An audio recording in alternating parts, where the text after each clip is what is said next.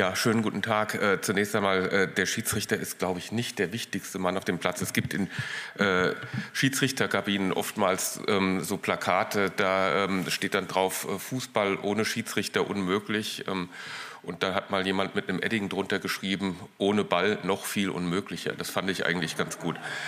Ähm, ja, die Frage, ob Fußball ein Spiegelbild der Gesellschaft ist, ähm, stellt sich in meinen Augen gar nicht. Ich möchte versuchen, Ihnen in Kürze darzulegen, auf welche Bereiche sich diese Feststellung ausdehnt und in welchen Phänomenen sie sich gerade im Hinblick auf das Schiedsrichterwesen zeigt. Ich fange mit ein, einigen wenigen Zahlen nur an. Ähm, es gab im Jahr 2011 in Deutschland knapp 78.500 geprüfte Fußballschiedsrichter. Im Jahr 2019 waren es noch 56.700. Das ist ein drastischer Rückgang. Selbst wenn man berücksichtigt, dass auch die Zahl der Vereine stetig abnimmt, was auch wiederum ein Spiegelbild der Gesellschaft ist. Vereinssport gerät zunehmend aus der Mode. Die Selbstverständlichkeit, in der die Zugehörigkeit zu einem Verein oft auch verbunden mit einer ehrenamtlichen Tätigkeit, von Generation zu Generation weitergegeben wurde, hat sich zugunsten des Individualsports aufgelöst. Und das schon lange vor der Corona-Pandemie. Äh, daran, wie sich danach die Zahlen in den kommenden Jahren dann entwickeln werden, wenn diese Pandemie möglicherweise vorbei ist. Und was dann noch übrig bleibt, wie viele junge Leute gerade noch äh, ihrem Hobby dann im Verein nachgehen werden, da wage ich gar nicht dran zu denken. Wir werden sehen. Höhere schulische Belastung, erweitertes und verändertes Freizeitangebot, wenig attraktiv empfundenes Vereinsleben. Das sind drei grundsätzliche Begründungen für den Schiedsrichtermangel im deutschen Fußball. Und ein weiterer und nicht unwesentlicher Grund, und das ist ja auch das Thema, ist der der Gewalt gegen Schiedsrichter. Der DFB weist in einer Statistik aus dem Jahr 2019 in knapp 1,3 Millionen Spielen der Amateurligen von den Bambini bis in die Herren-Regionalliga eine Zahl von 2906 Gewalthandlungen gegen Schiedsrichter aus. Es passiert also tatsächlich nur in einem verschwindend geringen Prozentsatz von Spielen tatsächlich etwas. Und die Zahlen sind anscheinend, da hält man sich etwas äh, bedeckt, auch nicht ansteigend. Dass jede Gewalthandlung gegen Schiedsrichter eine zu viel ist, das muss ich ja nicht eigens betonen. Woher kommt also das Gefühl, die Gewalt gegen Schiedsrichter habe zugenommen? Und das ist nicht nur ein Gefühl, der Eindruck. Das hängt natürlich zum einen mit der rasanten Entwicklung von sozialen Medien zusammen, mit der Qualität von Handykameras und deren Omnipräsenz an Sportplätzen. Wenn in früheren Zeiten ein Schiedsrichter, um es salopp zu sagen, auf die Mütze bekommen hat, war das im Regionalteil der Tageszeitung zwei Tage später eine Randnotiz. Heute gehen die Bilder und Videoaufzeichnungen jeglicher Vorkommnisse binnen Minuten viral, werden auf Twitter, Facebook und YouTube weiterverbreitet, sodass im Grunde genommen jeder Internet-User in Oberammergau um 17.12 Uhr wissen kann, wenn es um 17.08 Uhr in der C-Liga Flensburg gekracht hat. Ähm, das war im Übrigen auch bei jenem äh, Fall ähm, im Kreis äh, Darmstadt-Dieburg so, den Herr Bereswil erwähnt hat.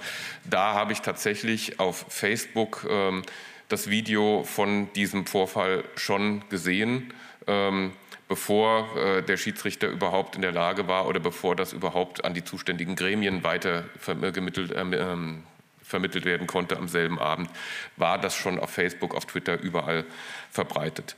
Ähm, das ist ein Zeichen der Zeit und es ist selbstverständlich auch zu begrüßen, wenn solche Vorkommnisse dokumentiert werden, falls dabei nicht auf voyeuristische Weise die Persönlichkeitsrechte von Opfern verletzt werden. Darüber hinaus lässt sich aber auch feststellen, dass wenn nicht die Quantität, so doch die Qualität von Gewalthandlungen gegen Schiedsrichter in erschreckender Weise zugenommen hat. Ein Beispiel, das Beispiel Dieburg äh, haben wir gehört. Ich ähm, konzentriere mich jetzt auf einige andere, die nicht weniger unangenehm sind, aber vielleicht nicht so bekannt geworden sind.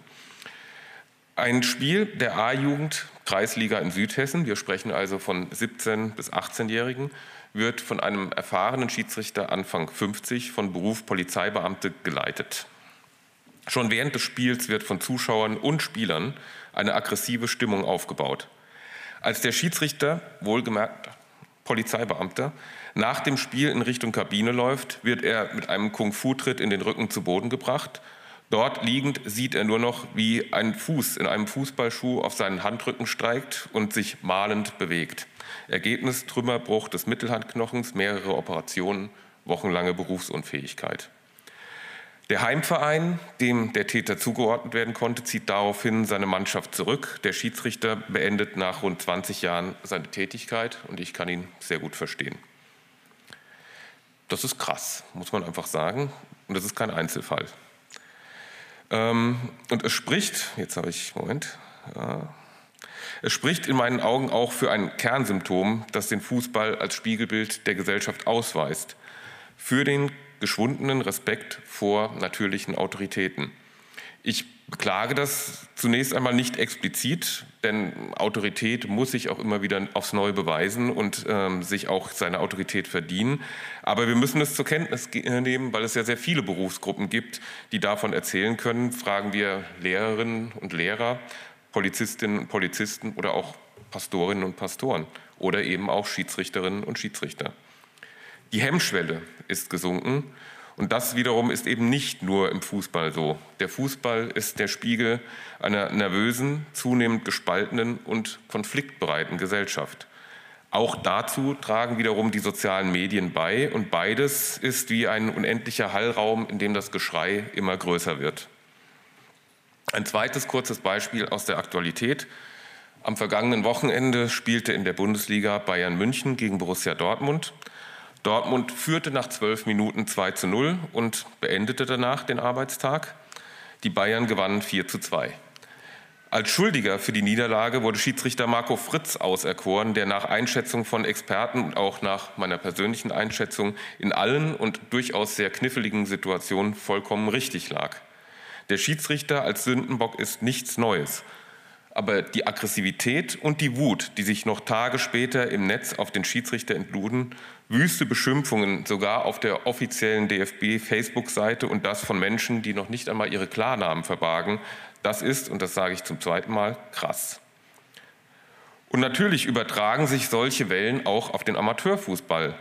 Wenn Sie sich ein Bundesligaspiel anschauen, in dem jede noch so piefige Einwurfentscheidung wieder besseres Wissen zum Streitfall gemacht wird, Spieler, die den Ball ins Ausschießen und automatisch geht schon der Arm hoch, das ist, das ist äh, mittlerweile gang und gäbe, ähm, um zu sagen, Einwurf für uns. Ja?